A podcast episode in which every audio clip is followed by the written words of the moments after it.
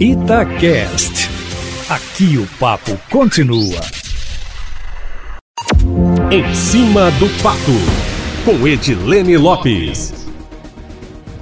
Com a nova data das eleições, faltando pouco mais de um mês e meio para o início do prazo para a realização das convenções partidárias, que vai do dia 31 de agosto até o dia 16 de setembro, Belo Horizonte já tem pelo menos 10 pré-candidatos declarados à Prefeitura da capital, Eustáquio. Mesmo que os nomes já tenham sido anunciados e que haja um consenso nos partidos, até que a escolha seja feita formalmente nas convenções, os postulantes ao pleito são tratados como pré-candidatos. O registro da candidatura deve ser feito até o dia 26 16 de setembro e até lá tudo pode mudar. Depois dessa data, após o registro, aí sim serão tratados aqueles que permanecerem como candidatos. O nome mais novo da lista é o do deputado federal Lafayette Andrada, do Republicanos, que já foi vice-presidente da Assembleia Legislativa e secretário estadual de Defesa Social. A assessoria do parlamentar confirmou que ele é pré-candidato e o Republicanos também fez um post confirmando a pré-candidatura. Inicialmente, para concorrer pelo partido, havia sido ventilado o nome nome do deputado estadual Mauro Tramonte. O apresentador da TV Record bateu recorde com mais de 500 mil votos na eleição, sendo o parlamentar estadual mineiro com a maior votação.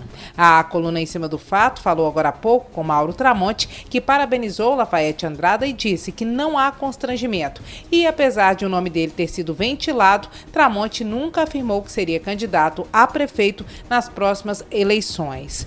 O prefeito Alexandre Calil, embora evite o assunto, é pré-candidato pelo PSD, partido que conta também com o senador Antônio Anastasia, que saiu do PSDB contrário à ideia de que os tucanos tivessem candidatura própria, mas já declarou que vai apoiar Calil na busca pela reeleição. O PSDB insistiu em ter candidatura e traz o nome de Luísa Barreto, que se desincompatibilizou do cargo de secretária adjunta de Planejamento do Estado para participar da disputa. Barreto é especialista em políticas públicas e gestão governamental governamental, cargo conhecido como EPPGG, é servidora pública do Estado. Junto com Luísa, deixou o governo Rodrigo Paiva, que foi candidato a senador pelo Partido Novo e depois comandou a Companhia de Tecnologia da Informação do Estado de Minas Gerais, a Prodenge, e será candidato à prefeitura pelo Partido Novo. O nome de Paiva surgiu como classificado no processo seletivo do Novo, depois que o vereador Matheus Simões já havia sido anunciado como selecionado. Na sequência, Eustáquio, Simões deixou a Câmara assumiu o cargo de secretário-geral do governo, que ocupa agora, e desistiu da candidatura, mas não deixa de alfinetar o prefeito Alexandre Calil. O deputado estadual João Vitor Xavier saiu do PSDB e segue firme na proposta de ser o candidato do Cidadania à prefeitura da capital e tem adotado uma postura crítica em relação à gestão de Alexandre Calil, sendo uma pedra no sapato do prefeito. Outro candidato, também à prefeitura de Belo Horizonte, é o deputado estadual professor Wendel, do Solidariedade.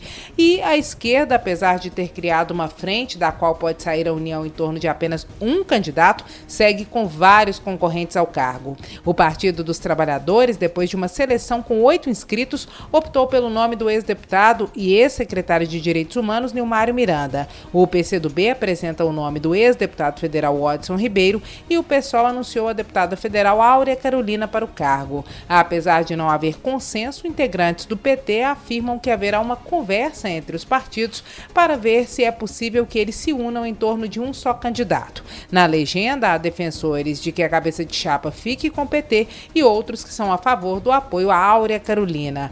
Duda Salabert, que era pré-candidata pelo PDT, por exemplo, já abandonou a pré-candidatura e anunciou apoio à Áurea Carolina.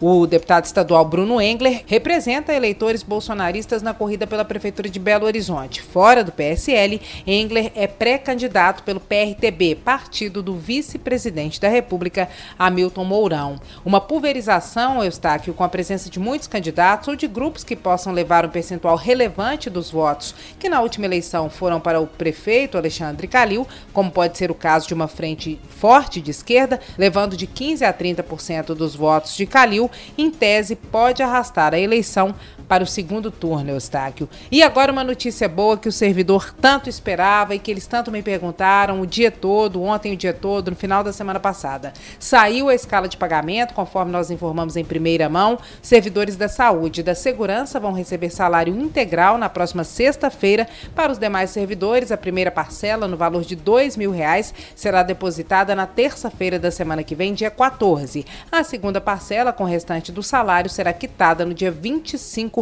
uma sexta-feira, Eustáquio. É isso. As informações também estão no site da Itatiaia e na coluna em cima do fato em texto, no site da rádio.